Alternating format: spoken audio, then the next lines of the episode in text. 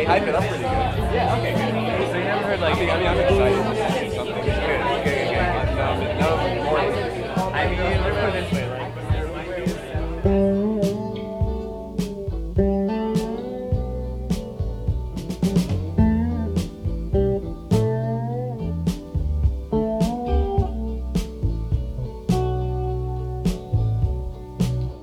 Muito bem-vindos ao Cinema Grill, seu rodízio semanal de filmes. Eu sou Gabriel Reis e eu vou te contar o que eu assisti essa semana.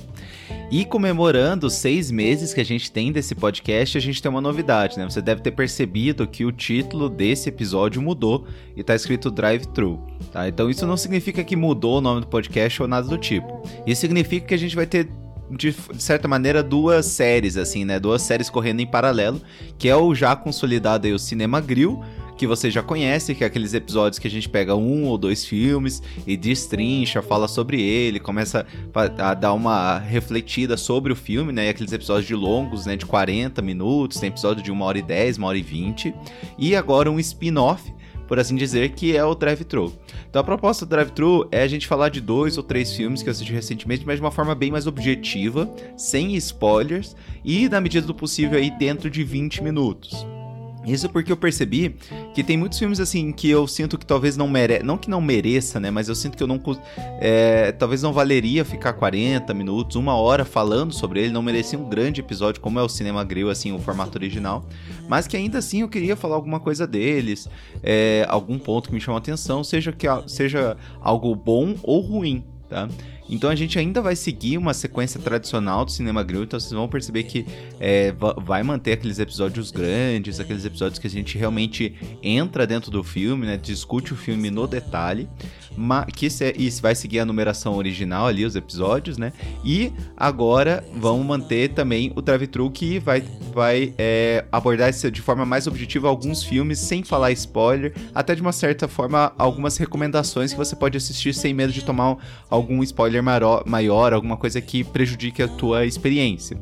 Então isso vai garantir que a gente tenha uma consistência maior de episódios, que é uma coisa que me, tá me incomodando ultimamente, que eu não tô conseguindo, às vezes, produzir toda semana, e esse formato ele vai me ajudar a sempre estar tá falando de filme, e principalmente vai me ajudar a falar de uma variedade maior de filmes, né? Porque às vezes eu assisti algum filme que eu achava interessante, mas não sentia vontade de fazer um episódio grande sobre esse filme, só pontuar diretamente uma coisa ou outra sobre aquela obra que eu tenho assistido. Então, assim, com o Drive-Thru e com o Cinema Grill, eu sinto que a gente vai sempre estar tá falando de filmes de formatos diferentes e aqueles filmes que eu sinto que me impactaram mais, que eu sinto que eu tenho vontade de destrinchar ele um pouco mais, a gente vai ter os grandes episódios que é o Cinema Grill. Beleza? Então hoje a gente vai falar sobre o Atração Fatal, um suspense de 1987, o Bill, é, Bo, é, Bo Tem Medo, que é um filme de terror barra comédia de 2023 que está nos cinemas, e o filme de comédia barra romance que é As Patricinhas de Beverly Hills, um filme de 1995. Bem, A Atração Fatal é um filme de 1987, dirigido pelo Adrian Lyne, estrelado pelo Michael Douglas e a Glenn Close. Esse é um filme de suspense e a sinopse é um homem casado que tem uma relação extraconjugal e que essa relação acaba gerando aí consequências catastróficas depois que a amante começa a seguir ele e a família dele. Esse aqui é um bom suspense, tá? Uma espécie de terror, assim, de, em relação à perseguição, um thriller, assim, de ou com um personagem sendo perseguido, né? E que vai aumentando aí as apostas do filme, né? As, os perigos do filme vão aumentando gradativamente, que é bem característico desse gênero, né? E é uma espécie de um inferno astral em um homem que é infiel, né? Então, uma perspectiva legal de pensar nesse filme, né? Um homem que teve um erro, foi infiel, e agora vem, né, o karma, né? A situação é, perseguindo ele o filme ao longo, ao longo do filme todo, né? Então é uma premissa bem interessante que eu achei. É, talvez uma, uma oportunidade perdida que eu senti desse filme foi que ao longo do, ao longo do filme tem uma certa unilateralidade, assim. De certa forma, a amante é transformada assim, num monstro, mal a ser combatido, como se o cara tivesse toda a razão, né? Talvez é um ponto só problemático do filme, mas que não tira o mérito dele de ser um bom filme de suspense, um thriller bem interessante, sabe? Então, caso você goste de filme de suspense, thriller, é, é, esse tipo de coisa, assim, de perseguição, o personagem sendo perseguido, é um filme bem interessante para você assistir. É, e eu acho que foi uma boa experiência, tá? Ele tá disponível no Amazon Prime, no YouTube, no Apple TV, no Apple TV e no Paramount Plus. Tá? Atração Fatal, um filme de suspense de 1987. O outro filme que eu vi foi O Bo Tem Medo, um filme de 2023 do diretor o Ari Aster, bem famoso aí recentemente. É, ele é estrelado pelo Joaquim Phoenix, pela Patti LuPone e pela Amy Ryan. Então esse filme aqui, ele é um filme de terror e comédia. A sinopse dele é, é a seguinte: então, depois da morte da sua mãe, um homem de meia idade que tem problemas de ansiedade enfrenta uma odisseia, uma, um épico até chegar em casa a tempo do funeral. O Ari Aster, ele é bem famoso pelos filmes né, de terror, o Hereditário e o Midsommar. Então aqui ele volta com essa, essa perspectiva dele que é bem única em filmes, né? Só que numa espécie de humor negro de uma relação conturbada de mãe e filho. Pessoalmente eu gosto muito do Hereditário, até recomendo quem goste de filme de terror, que é um excelente filme de terror. Ele tem até um pouquinho assim do do bebê de Rosemary, no sentido que a gente não sabe muito bem qual que é o se é um perigo real, se é, um, se é uma realmente uma entidade maligna ou se é algum problema mental ali daquela família. Mas então, então assim, tem essa dubi, dubidade, assim, que também o Bebê de Rosemary mantém. Que tem, a gente tem até um episódio é, que você pode dar uma olhada aí no nosso feed. Então, o Hereditário eu achei que é um filme que até, se eu não me engano, é o primeiro longa-metragem, o primeiro mais famoso, assim, que ele ficou bem famoso, e eu achei um baita filme, o Hereditário. E ele teve a sequência do Midsommar, que inclusive é até mais falado que o Hereditário. Pessoalmente, eu não gosto. Assim, eu acho o Midsommar ok, Acho um filme interessante é, no, no sentido da proposta dele, uma espécie de filme de terror, mas que se passa de dia, que é muito relacionado com culto, né? É, mas ainda assim eu acho um filme que talvez não entregue tanto, assim, na minha opinião. E eu até acho um filme um pouco superestimado, tá? De qualquer maneira, ele tinha um filme que eu gostei bastante, foi Hereditário, e o Midsommar que eu achei é, visual, visualmente interessante, talvez a história como um todo não, tinha, não tenha me chamado tanta atenção, e decidi então aí assistir esse filme no cinema. E não tem como negar assim que ele tem uma voz é, bem, uma identidade bem única dos seus filmes, né? Quem assistiu esses filmes, especialmente o Midsommar, que ele tenta ser um pouco mais estilizado, sabe que ele é, tem uma identidade bem única assim, né, em filmes de terror. É, e aqui a gente tem uma história bem fantasiosa, quase uma um road trip, assim, de, que o, o, o, personagem principal tá voltando para casa para enfrentar o funeral da mãe dele, que ele não se relaciona bem. Então o filme ele tem vários períodos bem caóticos.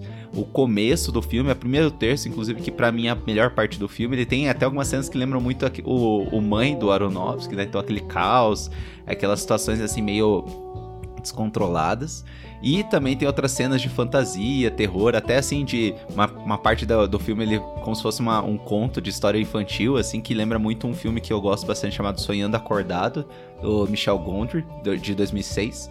É, e até por isso, né, esses dois filmes que eu mencionei, quem assistiu eles sabe que são filmes muito diferentes. É, aqui ficou meu principal problema com, com o Boltei Medo, que eu acho que é um filme que é muito, muito misturado estilos. Ele associa muitas coisas bem diferentes. E por causa disso eu não sinto uma unidade, sabe? Parece que são pequenas histórias associadas, uma espécie de concha de retalhos, e com um final que eu achei insatisfatório, sabe? Então essa experiência na, no cinema foi interessante visualmente, porque tem várias cenas bem interessantes, bem diferentes, assim como o Midsommar tem, por exemplo. Mas a história como um todo eu achei muita, é, muito recorte, ficou uma espécie de um Frankenstein mesmo, assim, ficou coisas muito diferentes associadas juntas, e eu acabei não gostando muito do filme, assim, eu não achei um filme ruim, mas definitivamente não é um filme bom, assim, eu ainda acho que o melhor filme dele é Hereditário, é, entre o Tem Medo e Midsommar, acho que Midsommar tem uma unidade melhor, assim, o filme, o filme funciona melhor do que o Tem Medo. É claro que eu, eu entendo o esforço do Ari Aster de fazer uma coisa diferente, que né, aqui é, é quase uma comédia mesmo, assim, algumas cenas são bem, assim, nesse sentido de humor negro. Mas acho que talvez ele quis ser tão diferente assim o filme, ter tantas coisas diferentes associadas, que acabou ficando meio que sem uma unidade do filme mesmo. E para mim não funcionou. Se você gosta do Hereditário, se você é fã do Midsommar, talvez valha a pena você dar uma chance para esse filme quando ele estiver no cinema ou quando ele sair pro é, pro streaming, né? Mas se você não for, realmente eu não acho que vale a pena pagar o ingresso do cinema e ver esse filme. É, e se estiver passando assim na, no streaming, só se você realmente quiser uma experiência bem diferente, mas que eu achei diferente, mas não achei boa, tá bom? Então, Boa Tem Medo é um filme aí que tá em, dois, em é, nos cinemas atualmente. Aqui entra só um ponto que me incomoda muito, na verdade, talvez seja chatice minha, mas um fenômeno que eu andei percebendo é que muitas pessoas estão, é, talvez, reverenciando mais a produtora, né? do que o autor, né? Então tem, por exemplo, agora ficou muito na moda assim, ah, os filmes da A24, né? E de fato, a A24 tem excelentes filmes, mas é, me incomoda essa questão de você falar que ah, eu gosto dos filmes da A24, quando na verdade você tem que gostar dos filmes do, do autor, né, da pessoa que faz, né, não ser fã da empresa, mas ser fã do cara que realmente teve a visão de tudo que foi feito, né. Então, nesse caso, é, você deveria ser fã, poxa, eu sou fã do Ari Aster, por exemplo, é, e, ou por exemplo, sou fã dos irmãos Saft que fez o Joias Brutas, que para mim é um dos melhores filmes da produtora, né? Mas que são do, do diretor, os irmãos Savage, né? E me incomodou quando eu tava no cinema, que quando apareceu a logo da A24, teve gente que bateu palma, assim, sabe? Eu achei um pouco demais. Até porque a A24 tem vários filmes que não são bons, mas é, talvez você ser fã assim, poxa, que legal que a, a 24 dá oportunidade para alguns roteiros diferentes, alguns criadores diferentes. Aí até realmente você pode ter razão né? Porque ela pondo dinheiro em coisas diferentes e disponibilizando coisas diferentes pra gente assistir. Mas você ser diretamente, a, a, associar diretamente a produtora com bons filmes, eu já acho que talvez seja demais, assim, sabe? Eu acho que se você quer ser fã de algo, quer realmente valorizar, você tem que valorizar principalmente o diretor, o roteirista e toda a equipe que fez o filme, não necessariamente só a produtora, sabe? Então, uma coisa um pouco off aí, né? Mas que me incomodou quando eu tava no cinema vendo esse filme é que o, o pessoal batendo palma pro logo da A24, assim, reverenciando a marca. Quando tinha que reverenciar, no caso, o Ari Aster, então, né? Ou os outros, é, outros cineastas aí que estão associados a essa produtora. Até porque tem várias produtoras que realmente dão mais espaço para alguns filmes diferentes, né? Por exemplo, ah, tem o Plan B, tem o a Indian Paintbrush também, é, o Searchlight. Então tem vários assim que tem, dão esse espaço. Aqui eu acho que a A24 ficou um pouco mais na moda assim, e me incomoda um pouco essa questão de você reverenciar uma produtora só. Mas é uma coisa minha, né? O que, que você acha disso? Não, não sei, é, o que, que vocês acham, assim. Talvez possa ser chatice minha, né? Só me incomodou particularmente o pessoal aplaudindo uma logo, assim. Mas enfim. Botem medo então, se você gosta das outras coisas do Ari Aster, talvez possa te agradar. Eu ainda tô meio que no meio a meio. Eu gosto muito de Hereditário, mas é, não gostei tanto de Midsommar. E é, não, não gostei do Botem Medo, não achei um bom filme. Mas você, se você já gosta do trabalho dele, acho que você deve dar uma chance sim. last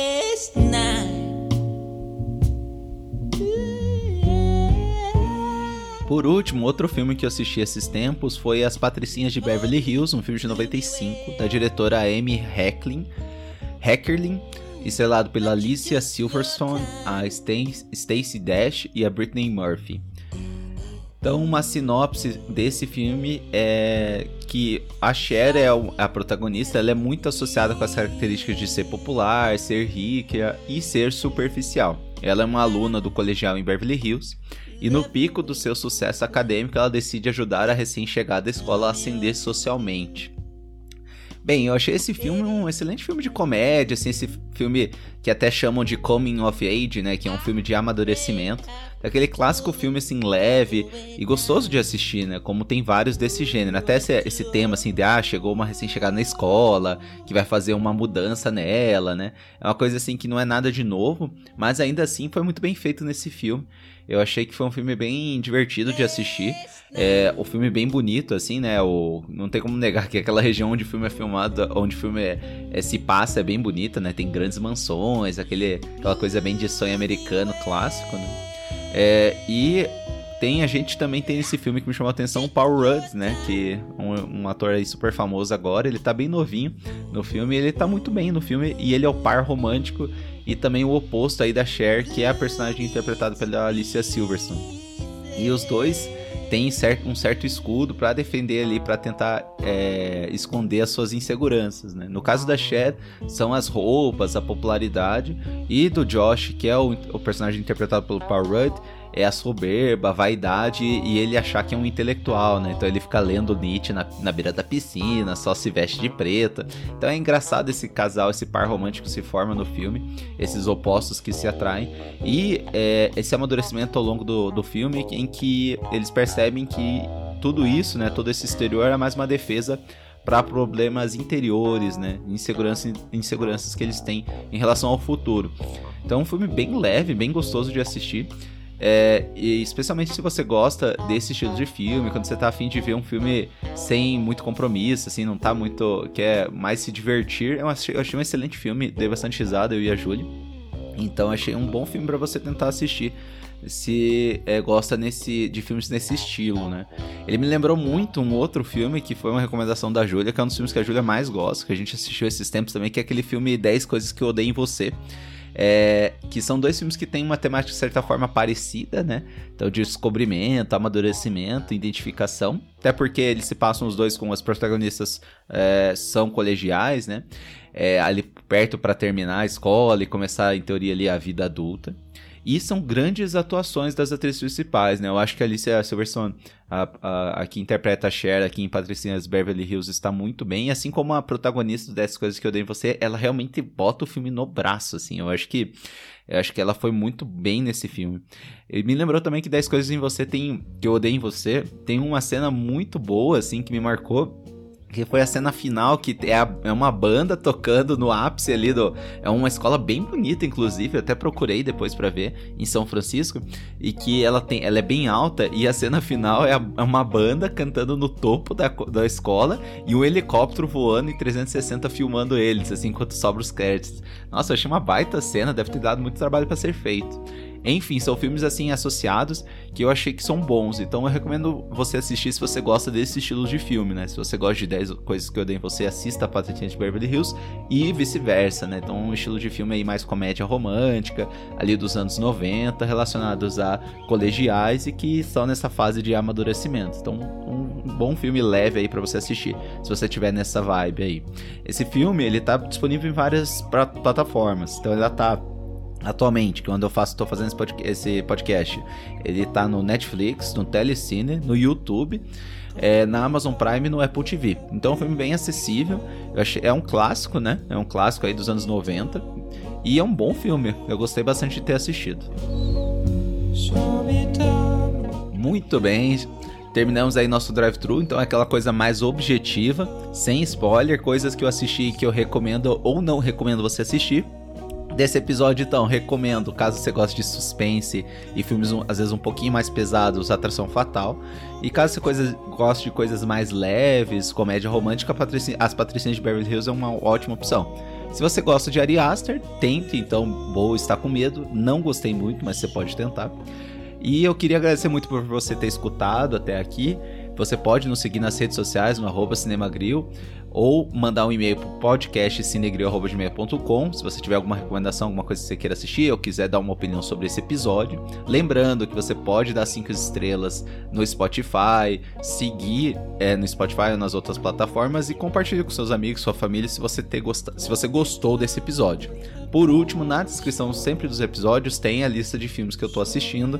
Então que tem o, o, tudo que a gente vê, né? Eu não falo de todos os filmes, mas o meu objetivo é começar a tentar falar um pouco mais dos filmes que eu assisto, né? E lembrando que o Cinema Grill vai continuar a, o, o, o, o original, né? Os episódios na conformação tradicional vão continuar acontecendo, só que talvez às vezes com uma frequência talvez um pouco menor, porque eles dão bastante trabalho para fazer, porque isso a gente realmente afunda ali dentro do filme. Mas em breve aí a gente vão ter coisas bem legais acontecendo, filmes bem bons acontecendo. É, eu tive uma ideia recente de a gente fazer um especial aí do Kleber Machado, porque ele vai lançar um novo filme dele, que é um documentário é, que eu vi no, no Instagram dele. Então talvez a gente faça algum especial aí sobre o Kleber Machado, falando de Som ao Redor, Aquários e é, Bacurau que são três filmes que eu gostei bastante, especialmente Aquários. Então vou ter grandes episódios, assim como pequenos episódios para agradar todo tipo de público. Dito isso, muito obrigado e boa semana.